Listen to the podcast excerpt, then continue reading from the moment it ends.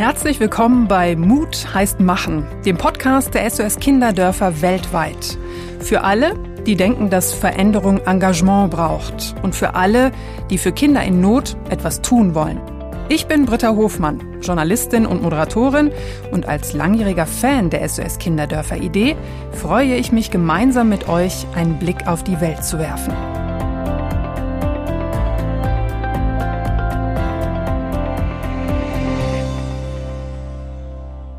In dieser Folge geht es um die Verantwortung und Herausforderung, die eine Großfamilie mit sich bringt. Eine Familie mit vielen Kindern fordert nämlich nicht nur eine enorme Organisationsleistung, sondern auch, dass jedes Kind genau die Aufmerksamkeit, Unterstützung und emotionale Zuwendung bekommt, die es individuell braucht. Mein heutiger Gast weiß gut, was Management mit Hingabe bedeutet. Stefanie Gräfin von Pfuhl hat eine Großfamilie. Aber das ist noch nicht alles. Als Eigentümerin der Guts- und Forstverwaltung Schloss Tüßling hat sie neben der Familie viele zusätzliche Aufgaben und Verpflichtungen. Und als ob das noch nicht ausreichen würde, engagiert sie sich auch für soziale Projekte und unterstützt Organisationen wie die SOS Kinderdörfer weltweit. Liebevolle Familienmanagerinnen sind auch die beiden Frauen in unserer SOS Story, mit der wir jetzt starten. Amira und Isma sind schon seit Jahren leidenschaftliche SOS-Kinderdörfermütter in Bosnien und Herzegowina. In Sarajevo erziehen sie Kinder, deren Eltern selbst dazu nicht in der Lage sind.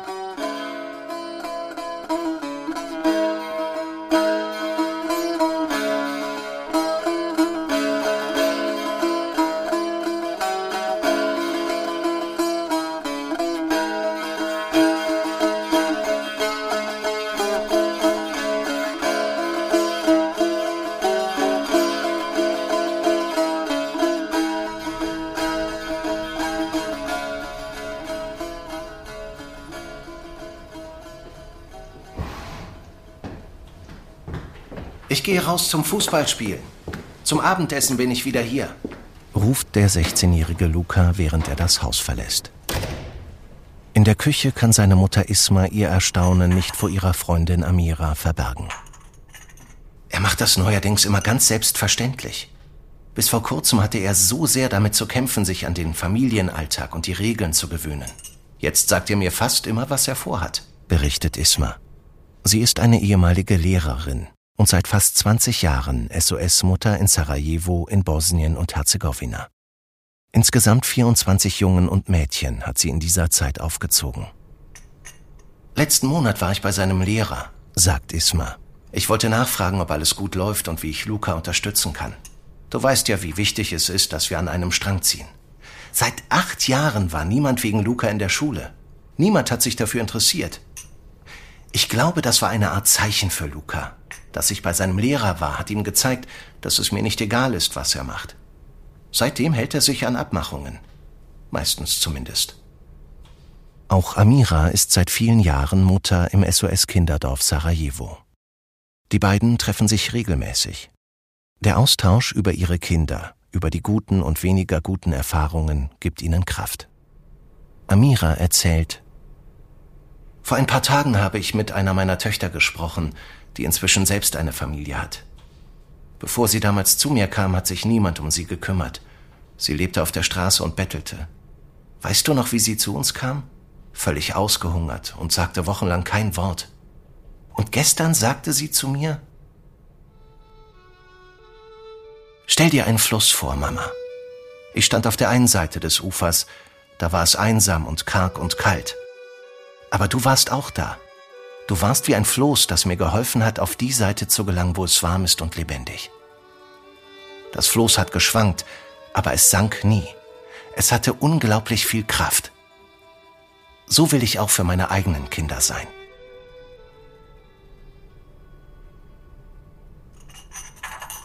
Amira und Isma sind sich einig, dass für sie die Gesundheit und die emotionale Stabilität aller ihrer Kinder immer im Vordergrund steht.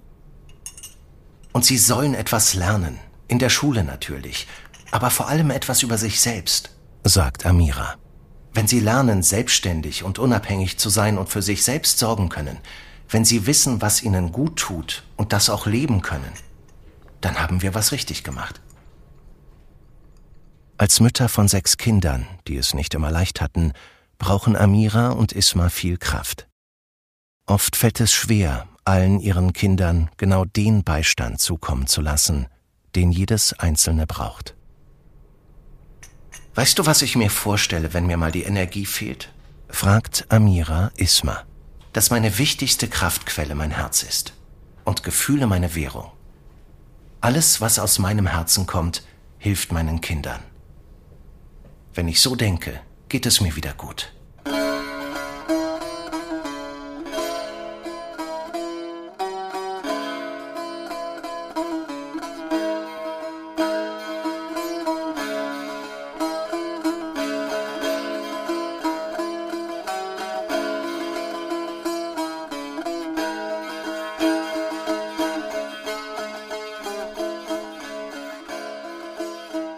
Ja, das kann ich als Mutter natürlich nur bestätigen. Die Liebe zu seinen Kindern aktiviert versteckte Kraftreserven und lässt einen oft über sich hinauswachsen. Dann ist es auch egal, ob es sich um die leiblichen Eltern oder um Menschen wie unsere SOS-Mütter handelt. In Bosnien und Herzegowina gibt es viele Kinder, die genau solch ein liebevolles Zuhause brauchen. Auf der Homepage der SOS Kinderdörfer weltweit wird berichtet, dass auch 20 Jahre nach dem Ende der Jugoslawienkriege die Bevölkerung von Bosnien und Herzegowina die Folgen spürt. Bei Kriegsende waren die Infrastruktur und Wirtschaft des Landes völlig zerstört und zahlreiche Menschen vertrieben worden. Bis heute lebt rund die Hälfte der Bevölkerung an der Armutsgrenze. Spürbar ist das vor allem in den ländlichen Gebieten. Hier haben viele Kinder keinen Zugang zu Bildung und müssen stattdessen täglich arbeiten. Aber auch in den urbaneren Gebieten haben viele Bevölkerungsgruppen nur einen begrenzten Bildungszugang. Kinder der Roma beispielsweise sind oft vom Schulbesuch ausgeschlossen, weil sie nicht behördlich gemeldet sind. Generell kommen viele arme und hilfsbedürftige Kinder aus benachteiligten Gruppen aufgrund ihrer ethnischen Abstammung, ihrer Religion, einer Behinderung ihres Geschlechts oder aufgrund der Kluft zwischen Stadt und Land. Außerdem leiden vor allem Haushalte mit drei und mehr Kindern unter großer Armut. Umso wichtiger sind Menschen wie die SOS-Mütter, die stellvertretend Verantwortung übernehmen. Sie werden zu Großfamilienmanagerinnen mit vollem Herzblut. Was Engagement als Herzensangelegenheit angeht, dazu kann bestimmt auch mein Gast viel erzählen. Stefanie Gräfin von Pfuhl ist Hausherrin des Schlosses Tüßling in Oberbayern. Hier hält sie alles am Laufen und öffnet ihre Tore regelmäßig für Veranstaltungen. Aber nicht nur das. Die studierte Forstwirtin ist mehr als nur eine Großgrundbesitzerin.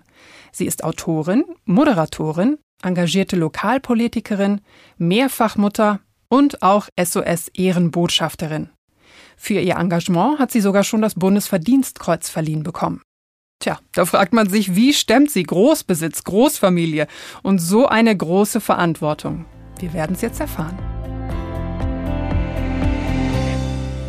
Ja, und ich freue mich jetzt sehr, mit Stefanie Gräfin von Pfuhl zu sprechen. Schön, dass Sie heute mit dabei sind. Und ich würde natürlich als erstes gerne mal hören, wie Sie überhaupt zu den SOS-Kinderdörfern weltweit gekommen sind. Hallo, ich freue mich auch, dass ich da bin. Vielen Dank für die Einladung. Ja, ich bin seit fast 20 Jahren bei der SOS Kinderdörfer weltweit und das kam damals über eine Presseanfrage von SOS Kinderdörfer weltweit eben über die Frau Famula, die gefragt hat, ob ich mir vorstellen könnte, für eine für ein Magazin so eine Pressestrecke zu machen und das war in Seekirchen in Österreich. Und das haben wir damals gemacht, habe ich dieses Dorf besucht und wir haben Fotos gemacht und danach hat mich die Frau Famula dann gefragt, ob ich mir vorstellen könnte, etwas mehr für SOS Kinderdörfer zu machen. Und habe ich natürlich sofort Ja gesagt und so fing die Zeit an, dass ich dann eben viele Dörfer weltweit auch besuchen konnte und durfte. Wo waren Sie denn schon? Ja, ich weiß nicht, ob ich es noch alles zusammenbekomme, aber ich war als erstes in Kambodscha, ähm, das war meine erste Reise. Siem Reap war das damals, auch eben mhm. immer mit Pressebegleitung. Dann war ich in Agadir, in Uganda, in Jordanien, Sri Lanka, einige deutsche Dörfer habe ich auch besucht. Das ist, ähm, ja. Welche Eindrücke haben Sie mitgenommen? Oder wenn Sie jetzt zurückschauen, also es waren vermutlich sehr, sehr viele Eindrücke, aber was ist Ihnen so hängen geblieben? Hängen geblieben ist mir tatsächlich das in allen Dörfern eine unglaublich herzliche Atmosphäre geherrscht hat. Egal in welcher Religion, in welchem Land, in welchem Erdteil kann man fast sagen. Und dass diese Mütter einfach ihr ganzes Herzblut in die Erziehung ihrer anvertrauten Kinder, ihrer Sprösslinge gelegt haben. Und das war unglaublich beeindruckend. Abgesehen natürlich von den ganzen Programmen, die sowieso laufen, aber einfach wie diese Kinder die Möglichkeit haben, da aufzuwachsen. Wenn Sie die Mütter schon ansprechen, vielleicht können wir dann auch auf unsere Geschichte zu sprechen kommen. Also Amira sagt ja auch, also wenn, wenn die Kinder lernen, selbstständig und unabhängig zu sein und für sich selbst sorgen können, wenn sie wissen, was ihnen gut tut und das auch leben können, dann haben wir was richtig gemacht. Ähm, Sie sind auch mehrfach Mutter, sechs Kinder. Wie war das bei Ihnen? Was war Ihnen bei Ihren Kindern wichtig oder ist es nach wie vor? Ja gut, das Allerwichtigste ist natürlich, dass man sie in ein Leben begleiten kann, dass sie dann selbstständig führen und möglichst gut selbstständig führen können, wenn dann die Eltern rausfallen sozusagen aus der Verantwortung der Erziehung. Und das gilt genauso für die SOS Kinderdörfer beziehungsweise für die SOS Kinderdorf Familien, dass die eben in die Selbstständigkeit entlassen werden können und ihr eigenes Leben auch stemmen können. Gibt es denn einen Moment, in dem Sie gesagt haben, so jetzt habe ich meine Kinder, meine Tochter, meinen Sohn, wie auch immer, auf den Weg gebracht? Ja, aber das ist ja, ich denke genauso wie bei den SOS Kinderdörfern, wo ich ja weiß, dass die Kinder eine sehr enge Bindung an ihre Mütter haben, weiterhin, auch wenn sie erwachsen sind und neue Kinder nachrücken. Bei den SOS Kinderdörfern rücken ja neue Kinder nach, bei mir nicht mehr. dass ähm, die Bindung immer bleibt und kleine Kinder, kleine Probleme, große Kinder, große Probleme, das bleibt ja irgendwo immer. Wie haben Sie denn diese SOS-Familien erlebt? Also ich, ich stelle mir das auch schwierig vor, auch für eine Mutter, ja. Also Kinder gehen zu lassen, dann kommen die nächsten, da wieder ganz viel Energie auch reinzustecken, das kostet natürlich auch viel Kraft. Das kostet ganz viel Kraft, aber das sind unglaublich tolle Persönlichkeiten, egal wie gesagt in welchem Land. Und es sind natürlich die Probleme auch anders. Also in Uganda waren natürlich, äh, gab sehr viele äh, Probleme mit AIDS, in Kambodscha gab es die Probleme mit Armut, in Nordjordanien auch. Also es sind ja immer landspezifische Probleme, die dort aufgefangen werden müssen. Aber insgesamt die Motivation und auch die Liebe dieser Mütter sind überall gleich. Und Unterschiede? Wenn man jetzt sagt, also SOS Großfamilie zu einer großen Familie hier in Deutschland? Sie meinen SOS Kinderdorf Großfamilie in Deutschland? Genau, SOS ja. Kind, ja, genau. Da ist es, denke ich, insofern anders, als in vielen Ländern es noch so ist, dass hauptsächlich die Frauen, die Mütter sind und jetzt nicht Ehepaare. In Deutschland und in den westlichen Ländern sind sie zwischen Ehepaare, die eben diese Kinder betreuen, aufnehmen und möglicherweise auch eigene Kinder haben. Ähm, das ist ein Projekt, was vor vielen Jahren dann geändert, also beziehungsweise das Modell wurde geändert von nur Müttern und Tanten auf Ehepaare, weil es eben auch schwierig war, nur Mütter zu finden. Und ähm, das ist in anderen Ländern sind es hauptsächlich noch die Mütter. Was ist Ihnen als Vielfachmama, als Vielfachmutter die größte Herausforderung gewesen? Einfach, man sollte die Kinder möglichst so begleiten, dass sie ab dem Alter von 18, 19, wenn sie aus der Schule raus sind, wenn sie mündig sind, offiziell, äh, ein, ein eigenes Leben führen können. Was natürlich, die Familienstrukturen bleiben immer und ich sehe das ja bei meinen Kindern, dass das ganz eng ist und wenn, wenn Probleme auftauchen, ist die Mami wichtig und äh, die mhm. Familie wichtig und die Geschwister wichtig. Das wird auch immer so bleiben und das finde ich auch eine sehr positive Energiequelle. Kann man allen Kindern gerecht werden oder muss man sich manchmal auch vom eigenen Anspruch verabschieden? Das müssen Sie meine Kinder fragen. Weiß ich nicht. Wie geht's Ihnen denn dabei? Ja, also ich denke mir immer, dass in, in, dem einen Moment braucht die eine natürlich mehr als die andere und dann beschwert sich der andere, dass ich nicht genug Zeit hatte für die eine und das ist aber, glaube ich, ganz normal. Also wenn man nicht als Einzelkind aufwächst wo man natürlich die 100% äh, Aufmerksamkeit bekommt, dann äh, ist es immer so, dass sich irgendeiner in gewissen Momenten zurück, zurückgesetzt oder der eine bevorzugt fühlt. Mhm. Haben Sie Ihren Kindern eigentlich die SOS Kinderdörfer auch schon näher gelegt oder Sie schon dafür begeistert? Äh, absolut. Meine äh, älteste Tochter hat mich damals nach Uganda mitbegleitet. Selbstverständlich selber bezahlt. Also das geht jetzt nicht, dass die SOS Kinderdörfer das bezahlt haben. Mhm. Aber die war nachhaltig beeindruckt und das beeindruckt sie immer noch, auch in ihrer Entwicklung. Absolut. Wie meinen Sie das? Inwieweit? Was hat sie mitgenommen? Naja, dass sie sich? damals gesehen hat, wie sie in einer Welt aufgewachsen ist, die äh, ganz andere materielle Möglichkeiten bietet, als es jemals in einem SOS-Kinderdorf oder in einem Land wie Uganda geboten werden könnte. Da gibt es ganz andere Probleme. Da gibt es das Problem, dass man überhaupt genug Essen auf dem Tisch hat oder dass sie mhm. überhaupt überleben in Zeiten von AIDS oder ähm, da gab es eben diese Familienstärkungsprogramme, wo, wo auch SOS-Kinderdörfer andere Familien außerhalb des Dorfes unterstützt hat, wo sie eine Kuh bekommen haben, wo sie Saatgut bekommen haben, um einfach ein Feld anzu, anzusehen und äh, wo einfach die Probleme total andere sind. Hat man da eigentlich das Gefühl, wenn man das ähm, live mitbekommt, man möchte noch mehr tun? Oder die Probleme, die wir hier in unserer Gesellschaft haben, äh, werden auf einmal so nichtig? Absolut. Also ich weiß nach meinem ersten Besuch im SOS Kinderdorf in Kambodscha, das war mein erster sozusagen Auslandsbesuch, außer natürlich Österreich, aber Österreich zähle ich jetzt nicht so als Auslandsbesuch, kam ich zurück und war dann zwei Tage später bei irgendeinem Empfang oder irgendeinem Event und ich habe gedacht, was mache ich hier?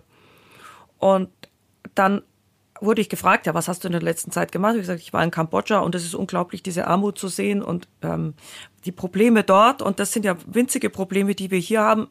Und habe ich richtig gemerkt, da war kein Interesse an dieser Unterhaltung und um Gottes Willen jetzt ja nicht zu eng, zu, zu weit in diese Thematik reingehen. Warum? Naja, weil sich jeder sich selber dann auch ein bisschen an der eigenen Nase fassen müsste, hm. um zu sagen, uh, da könnte man mehr tun oder sich selber mehr engagieren. Es geht ja immer nicht, nicht immer nur darum, in Asien oder Afrika sich zu engagieren. Es gäbe ja auch ganz viele Möglichkeiten, das hier in Deutschland zu machen. Da gibt's ja auch ganz viele Kinder, die unterversorgt sind, die kein Frühstück bekommen, die in Brennpunkten groß werden, die nicht die, die nötige Aufmerksamkeit ihrer Eltern bekommen können zum Teil, die aus Familien kommen, wo andere Probleme, also wo, wo möglicherweise Drogen oder Arbeitslosigkeit oder was auch immer herrscht, auch da kann man anfangen zu unterstützen. Mhm. Jetzt engagieren Sie sich ja schon so lange. Haben Sie das Gefühl, die Gesellschaft hat sich verändert? Also schaut man heute eher hin oder eher weg? Ja, also das in, in Zeiten von Corona, glaube ich, hat sich da irgendwie der Fokus verschoben, auch mit Recht irgendwo, muss man auch sagen, ja, weil man, da ist einem da das, das eigene Hemd näher als dann irgendwelche anderen Hemden irgendwo in Afrika und da geht es um andere Themen, Themen und Thematiken. Grundsätzlich, was ich gelesen habe, glaube ich, letztes Jahr war die Spendenbereitschaft der Deutschen besonders groß oder es geht ja auch dann sehr viel um Geld und äh, die Bereitschaft, Geld zu spenden. Und das war letztes Jahr anscheinend sehr groß. Also das war dann eigentlich vielleicht eine positive Auswirkung von Corona kann man eigentlich gar nicht verstehen, ne? Weil man, so wie Sie es gerade gesagt haben, eigentlich jeder denkt, Mensch, durch Corona habe ich weniger, aber umso schöner, äh, wenn dann das Bewusstsein eher da ist, Mensch, jetzt merke ich selber, wie schwierig es ist.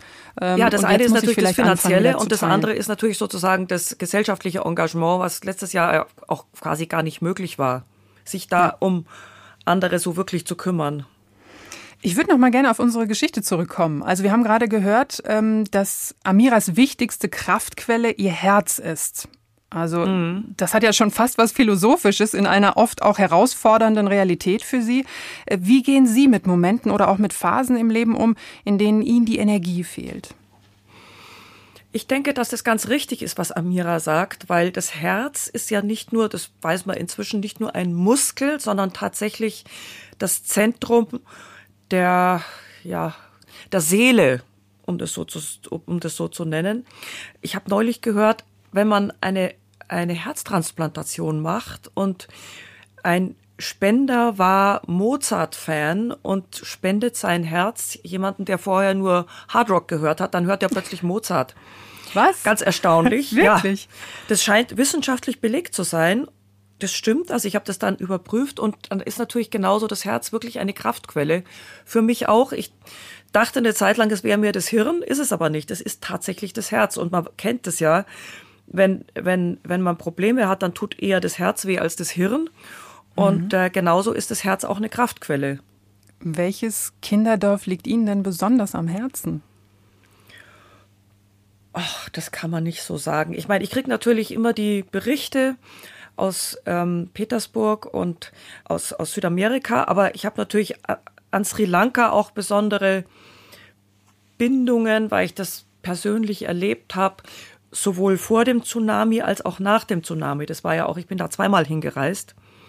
Mhm. Und ähm, also ich kann es Ihnen gar nicht so sagen. Mir liegt insgesamt einfach, mir liegen einfach die SOS Kinderdörfer sehr am Herzen. Und wenn Sie jetzt gerade schon St. Petersburg angesprochen haben, da haben Sie eine Patenschaft. Also was bedeutet das? Mhm. Könnte ich theoretisch auch Patin werden? Und was, was wären dann meine Aufgaben oder ja auch Pflichten? Früher war es so, es gab persönliche Patenschaften. Und das hat Schwierigkeiten gemacht in den Dörfern selber, weil manche Kinder hatten keine Paten, andere Kinder hatten Paten, die auch noch Pakete geschickt haben. Und das war natürlich schwierig dann sozial in den Familien, weil einige waren besser gestellt. Und in dem, Fall, in dem Fall gibt es jetzt hauptsächlich Dorfpatenschaften und da hat man also jetzt nicht den Bezug wie früher zu einem Kind, sondern einfach zum gesamten Dorf. Und ähm, das ist, glaube ich, auch sehr viel sinnvoller. Dann bekommt man Berichte und hört, welche Projekte sie machen und was gerade ansteht und ähm, genau.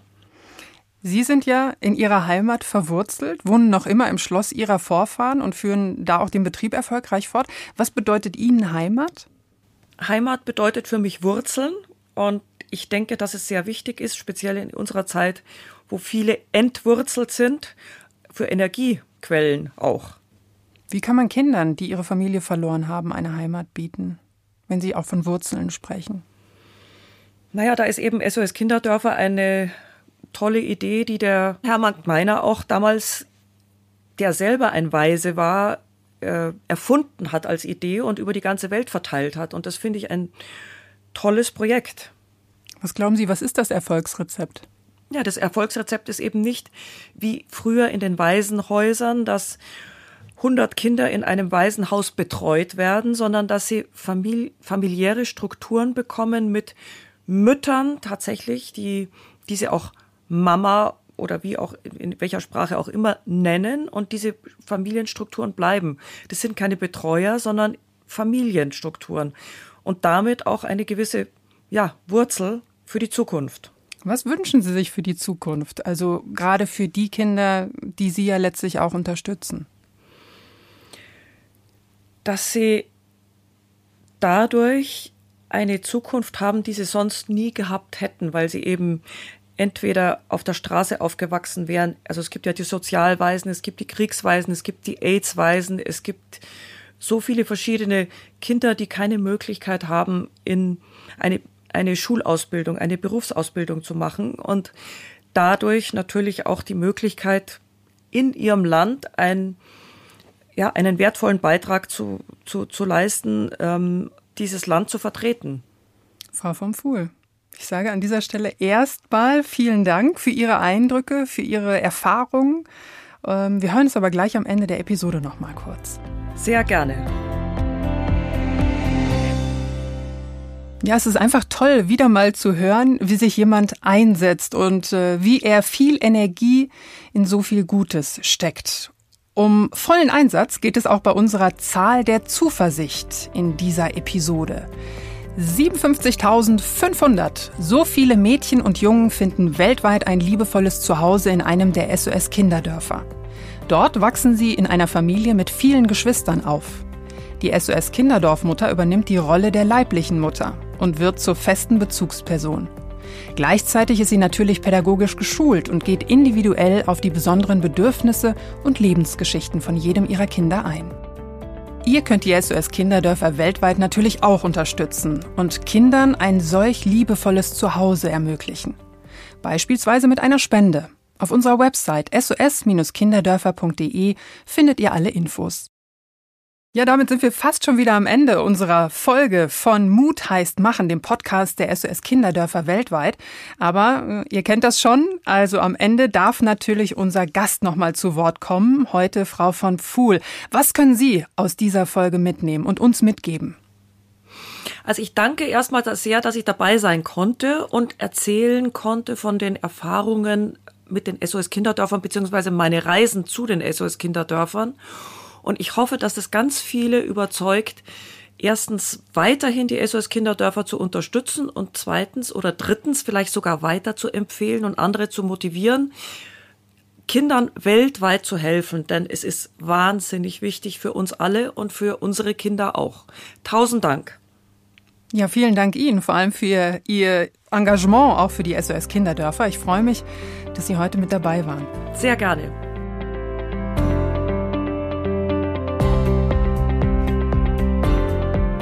Ja, und das war's schon wieder von uns. Falls ihr auch so eine gute Zeit hattet wie ich, dann abonniert uns doch und teilt unseren Podcast gerne. Darüber würden wir uns freuen. Und ich freue mich auch, euch beim nächsten Mal wieder hier begrüßen zu dürfen.